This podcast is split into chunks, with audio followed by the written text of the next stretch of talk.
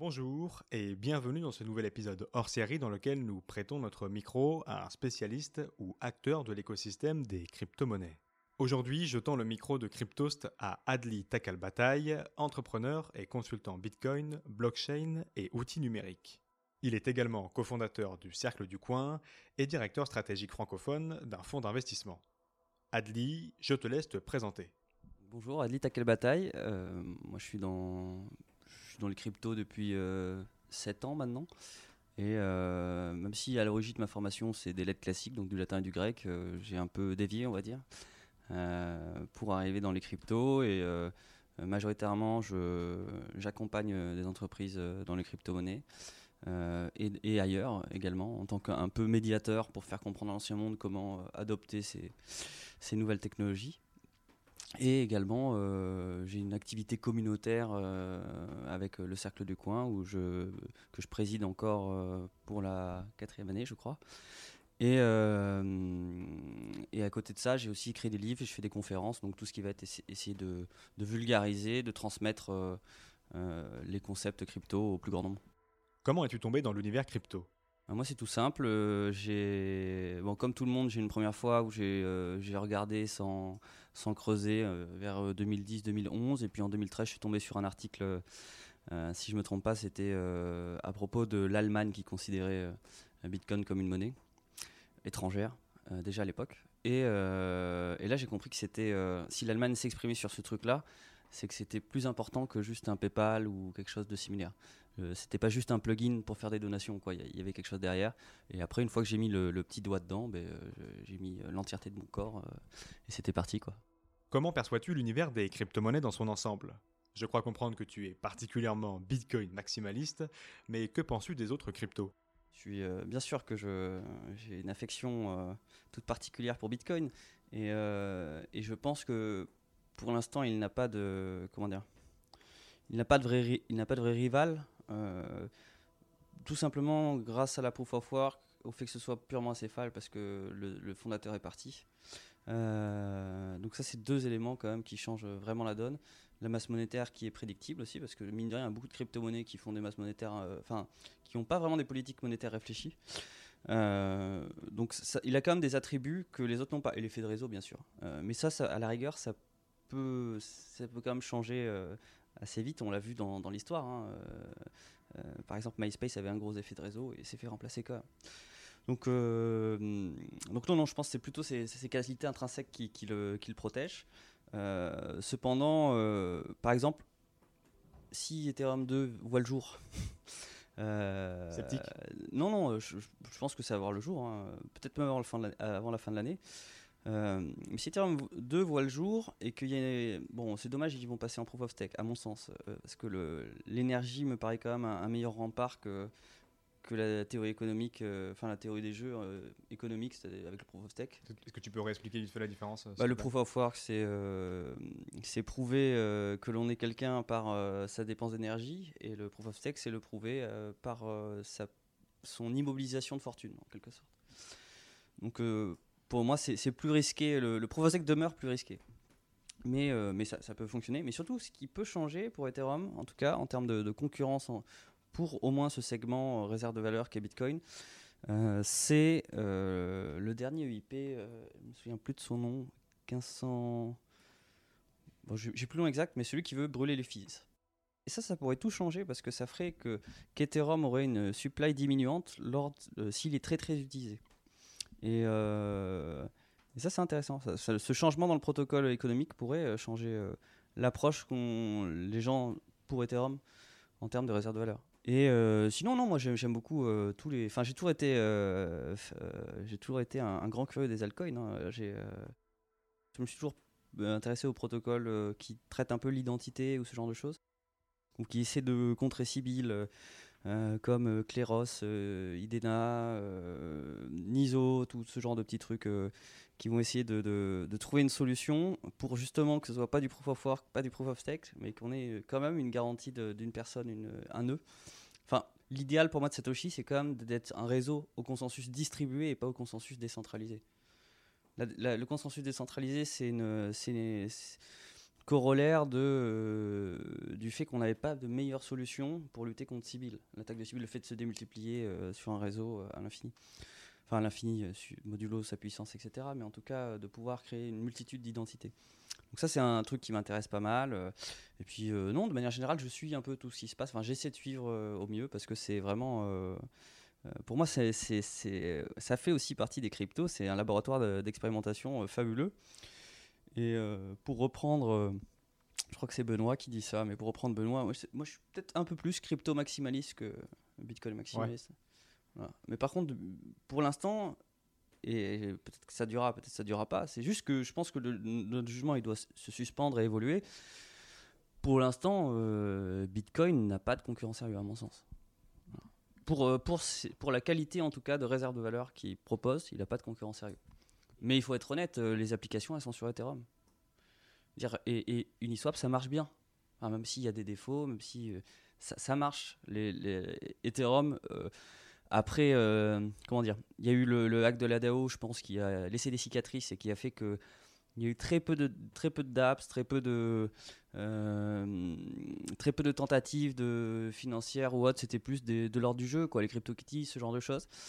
Euh, bon, je crois que les, cicatrices se sont refermées et là, Ethereum montre qu'il peut deliver, quoi. Enfin, il y, a quand même euh, y a quand même un écosystème de trucs qu'on peut utiliser. et qui fonctionne, même si bon, il y a des gaz fees, il y a machin, et trucs, mais en tout cas, ça fonctionne et, ça marche quoi. Et, à côté de ça, sur Bitcoin, ben, depuis un ou deux ans, on parle de RGB, on parle de LN, on parle de plein de choses. Je dis pas qu'il a pas des que ça n'avance pas, mais en tout cas d'un point de vue produit, d'un point de vue expérience utilisateur, il y a assez peu de nouveautés. Il y a assez peu de nouveaux usages de Bitcoin. Donc euh, il faut aussi il faut aussi voir les voir les deux les deux côtés de la pièce, j'ai envie de dire. Euh, Bitcoin a cet aspect robuste, clair, euh, de réserve de valeur, mais Ethereum arrive à montrer que ben, euh, la concurrence va pouvoir être féroce parce qu'il y, euh, y, a tout un écosystème de services nouveaux qui peut exister. Là, il y a toutes les chaînes qui vont faire interchaîne aussi, comme euh, Polkadot, etc. Donc ça peut, ça peut tout changer, quoi. Donc, donc c'est assez intéressant à voir en tout cas. Moi, je misais il y a 2-3 ans, enfin, je misais. je penchais plus du côté couche. Je pensais qu'on allait construire des couches sur Bitcoin. Finalement, on construit des compartiments autour de Bitcoin avec des couches. donc c'est beaucoup plus hybride. Euh, est-ce qu'il euh, y aura une seule chaîne qui gagnera ou pas? Moi, je pense qu'elles sont toutes en concurrence en quelque sorte. Donc théoriquement, il devrait y avoir quand même des, grosses disparitions. Mais on est tellement au début du marché que pour l'instant, c'est encore une étape euh, florissante. Et on verra qui seront les, survivants de cette terrible, terrible sélection darwinienne. Dans notre dernier épisode hors série, Yorick de Mambine, magistrat à la Cour des comptes, nous confiait qu'à ses yeux, le Bitcoin n'était pas encore une valeur refuge. Qu'en est-il pour toi? Ah oui, pour moi c'est une réserve valeur. Enfin, à, l'instant T, là, et dans une projection euh, à 5 ou 10 ans, oui. Après, il faut rester. Euh, c'est là où je dis qu'il faut garder son jugement. Euh, enfin, pouvoir se permettre de faire évoluer son jugement parce que il peut se passer un truc dans, dans deux jours qui fait que Bitcoin n'est plus crédible en tant que réserve de valeur. Je ne saurais pas le décrire, hein, mais euh, on sait, ne sait jamais. Cependant, là, dans l'état actuel, avec euh, la puissance de calcul qu'il y a sur Bitcoin, le nombre de personnes qui développent sur Bitcoin, euh, l'effet de réseau de Bitcoin, etc., oui, il n'y a, pas de raison de ne pas le considérer comme une réserve de valeur. Même s'il a fortement baissé lors du crash Covid de mars 2020 Ouais, mais c'est. Enfin, moi, c'est... ça me paraît hyper naturel comme chute. Je veux dire, même l'or a chuté. Bitcoin, bien sûr, son amplitude a été plus élevée. Alors, pour plusieurs facteurs. Hein. Le, sa masse monétaire, elle est quand même beaucoup plus petite. Enfin, sa market cap est beaucoup plus petite. Donc, euh, forcément, on peut pas, euh, on peut pas comparer ça à l'or qui est quasiment 40 euh, fois plus gros que Bitcoin à ce moment-là, je dirais. Donc, c'est, c'est, pas, pas la même amplitude. Après, il y a le fait que euh, BitMEX a entraîné le Bitcoin vers le bas via son euh, bot de liquidation qui n'arrivait pas à gérer les liquidations. Donc, euh, il y, a deux gros facteurs qui font que ce prix a craché très très fort. Mais c'est pas, voilà, qu'il y a un crash, il y a un crash. C'est peut-être pas la, même. Enfin, là, ça semble être plus corrélé aux, actions que à, Bitcoin. Mais bon, moi je parle de réserve de valeur comment dire, euh, plus sur le, sur le long terme. C'est-à-dire que sur le long terme, Bitcoin, pour l'instant, a tendance à prouver que sa valeur augmente. Et ce qui est intéressant, c'est de prendre les, c'est pas de prendre les all-time high, c'est de prendre les, all-time low. Et si on regarde les, all-time low, Bitcoin ne fait qu'augmenter, en fait. Le prix le plus bas de Bitcoin chaque année est plus haut que celui, le prix euh, des années précédentes. Donc, euh, oui, ça me semble être une bonne réserve de valeur. Tu l'as dit, Bitcoin monte chaque jour un peu plus au gré des news et des années.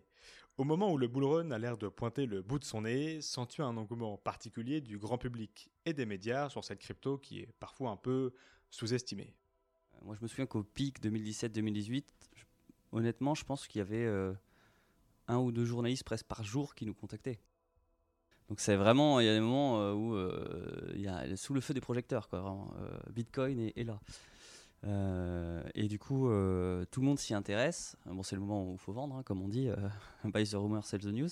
Mais, euh, mais en tout cas, oui, clairement. clairement. Il y a, un, engouement qui se constate dans le cercle, dans les meet-up, partout. Et c'est ce que je crois que je disais hier, mais il y a, cet aspect. ça fait venir plein de gens. soit il y en a plein qui repartent une fois que le prix baisse, mais il y en a plein qui restent et qui, en fait, ce moment médiatique leur a fait creuser, leur fait faire la petite step de plus qui fait qu'on comprend que Bitcoin est un truc superbe. Il y a très peu de personnes qui, du premier coup, se sont mis à Bitcoin. Si on discute dans l'écosystème, souvent, c'est je l'ai vu passer. Et la deuxième fois, je me suis vraiment intéressé au truc. Mais c'est vraiment courant, quoi. Pas... Après, peut-être je délire, hein, c'est peut-être une projection. J'ai l'impression de voir ça. Non, je pense que c'est effectivement le cas de beaucoup d'entre nous. Du coup, c'est son prix qui lui donne le coup de projecteur et qui fait que les gens s'intéressent à lui et à ses fondamentaux en fait. Bah, euh, là, oui, c'est le prix qui donne euh, son coup de projecteur à Bitcoin, clairement. Clairement. Et, la spéculation, il y en a partout. faut arrêter. Enfin, euh, il y a une espèce de. Surtout en France, j'ai l'impression de détestation de la spéculation. Alors que, je veux dire, j'achète un billet de train, il change de prix dans la journée. Est-ce que est-ce que c'est pas de la spéculation? Je veux dire, la spéculation, l'État en fait, tout le monde en fait. Et, de toute façon, on est obligé de, on est obligé de spéculer, on est obligé de, de se projeter. Qui se projette se spécule. Euh, Enfin, qui se pro- projette spécule. Donc, euh, je trouve que cette, cette, euh, cette question de la spéculation, il faut la voir, il faut tenter de la voir d'un bon et voir aussi les, mauvaises choses qui peuvent être attachées à celle-ci. C'est vrai que avoir un cours extrêmement volatile comme ça, etc., ça peut avoir des problèmes. Et dans, et dans le temps, moi je pense c'est une question aussi de temps. Bitcoin est hyper jeune, plus il pèsera lourd en termes de capitalisation, plus sa volatilité se réduit. Donc, ouais, la, la, la, la spéculation a un, enfin, un bon côté un mauvais côté, parce que aussi ça va être l'angle du, coup que tous les médias vont choisir pour attaquer Bitcoin dès qu'il est en train de monter. Donc euh, finalement ils en parlent en tapant un peu dessus. Euh, mais malgré tout, il y a asp- appât du gain et tout ça qui va, attirer la plupart des gens. Euh, donc c'est positif et négatif. J'ai envie de dire c'est un peu, c'est un peu neutre du coup. On peut le voir dans tous les sens. On l'a vu ces dernières semaines avec Bruno Le Maire, les cryptos sont encore dans le viseur des politiques. Penses-tu que la régulation qui se met en place, à travers le PSAN également, amènera plus de gens en crypto Moi, je vois pas pourquoi la régulation pourrait amener plus de public. Euh, c'est pas la régulation, c'est l'approbation qui amènerait plus de public. C'est-à-dire que euh, demain, euh, Macron euh, se lève et s'adresse aux Français et dit Ah, J'ai téléchargé un wallet Bitcoin, j'ai acheté des Bitcoins sur Coinbase aujourd'hui. Euh, les gens vont, vont utiliser, euh, vont acheter un wallet Coinbase. Enfin, euh, même si demain dans le journal, il y a des journalistes qui montrent et tout ça, qui le font, enfin, il n'y a, pas de problème. C'est pas la, c'est pas la, la non-régulation qui freine les gens. C'est le fait d'a- d'avoir, euh, euh, de ne pas avoir confiance, mais il faut aussi créer un climat de confiance. La régulation peut y participer, euh, bien sûr, mais c'est pas le, c'est loin d'être le seul, euh, la seule chose. Je veux dire, que quand le poker en ligne est sorti, les gens n'ont pas attendu l'argel pour jouer au poker en ligne, et ça se passait très bien. Euh, bien sûr, comme d'habitude, il y a des arnaques, mais il y a des arnaques est de la régulation ou pas. Donc ça, finalement, ça, pour moi, ça, ça change pas énormément de choses. C'est surtout pour les entrepreneurs que c'est important. C'est surtout pour que les entrepreneurs puissent entreprendre sans avoir peur. Euh, mais ça, ça pourrait être fait de manière euh, bien plus permissive, euh, entre guillemets. On pourrait très bien dire aux entrepreneurs, vous inquiétez pas, on va pas vous attaquer sur votre business de wallet tant que vous faites en dessous de 50 millions de chiffre d'affaires. Enfin, j'en sais rien, un truc qui permette au moins de développer le départ et après d'essayer de créer des cases et surtout de les co-créer et de et de pas appliquer de la vieille régulation sur des objets nouveaux. Un dernier mot sur l'art dans la blockchain. Avec le Cercle du Coin, vous avez soutenu Pascal Boyard, un artiste bien connu de l'univers Bitcoin. L'art sera-t-il un catalyseur dans l'acceptation et la compréhension de la blockchain et des cryptos par le public, selon toi? Oui, on l'a soutenu avec le Cerf du Coin, euh, en tant que mécène, en quelque sorte, euh, euh, contre un NFT, dont on parlera juste après. Mais pourquoi l'art L'art a son importance? Parce que l'art, c'est aussi créer des, de nouveaux vecteurs de communication. De, l'art, tous les arts sont une, forme, une forme de langage, finalement. Et donc, euh, plus on multiplie les formes de langage, plus on peut s'adresser à des personnes différentes. Et en plus, c'est créer aussi des, nouveaux symboles. Euh, moi, une question que je me posais déjà il y a 5-6 ans, c'est que euh, si les crypto-monnaies continuent leur ascension et que bon, ben, dans 30 ans, c'est le, le, standard de paiement, que ce soit Bitcoin ou pas, là vraiment, on s'en fiche. Quel sera le son de, de Money de Pink Floyd? Qu'est-ce qu'il y aurait au début? Je ne sais pas si vous voyez, il y a une intro, il y a des bruits de pièces, des cliquetis, etc. Qu'est-ce que ça deviendrait? Donc euh, l'art, c'est aussi euh, se réapproprier, enfin, comment dire, c'est pas se réapproprier, c'est créer de nouveaux symboles pour accompagner finalement l'apparition la, d'une nouveauté. Et, je pense qu'en plus, euh, il y a quelque chose de très créatif à l'origine même des cryptos. C'est les, comment dire, ce ne sont que des écritures, c'est matériel, a quelque chose de très poétique. Euh, et il y a vraiment une, logique aussi de, propriété de l'art qui peut être intéressante, de, jouer avec la propriété de l'art, de la programmer l'art euh, finalement. Donc, euh, oui, pour moi c'est tout à fait compatible et en plus ça permet de, de créer de nouveaux espaces pour les, pour les cryptos. Et à titre perso, as-tu commencé à collectionner quelques NFT non, non, moi j'ai pas, pas encore euh, trop creusé les NFT. Euh, j'ai pas encore pris le temps de, vraiment euh, faire le tour de tous les sites, etc., qui proposent des NFT. mais je pense qu'il y, a un potentiel dingue. Je veux dire, en plus, on est beaucoup à la collectionnite aiguë, donc c'est fort, c'est fort probable que ça marche bien. Et alors, sans parler des NFT, moi je pense qu'il y a quelque chose d'autre qui, qui risque d'arriver un jour, c'est les c'est faire la collection des, des vieilles euh, cryptos. Quoi. Il y, y, a plein de cryptos qui valent plus rien, qui n'ont aucune transaction, euh, mais qui ont encore des nœuds. Euh, et je pense qu'il y aura, il y aura peut-être un truc d'aller à un espèce de musée avec plein de nœuds où on, aurait et finalement avoir un aspect collectionneur sur tous ces jetons qui n'ont plus de valeur. Tu as quelques coins dans cette optique? Non, non, moi j'ai dans les vieilles cryptos, je dois avoir des coins qui traînent par-ci par-là, mais mais j'essaie de m'en délester avant que ça, ça, va, ça rien. T'as bien raison de t'en débarrasser à temps. Merci beaucoup Adli d'avoir répondu à toutes nos questions. J'espère que ce hors-série vous aura plu. N'hésitez pas à partager le nom d'interlocuteurs que vous aimeriez entendre sur ce format, sur les réseaux sociaux de Cryptost, comme Twitter ou Telegram. D'ici là, restez curieux et connectez au site de cryptost.fr pour être à l'affût de toutes les dernières news crypto.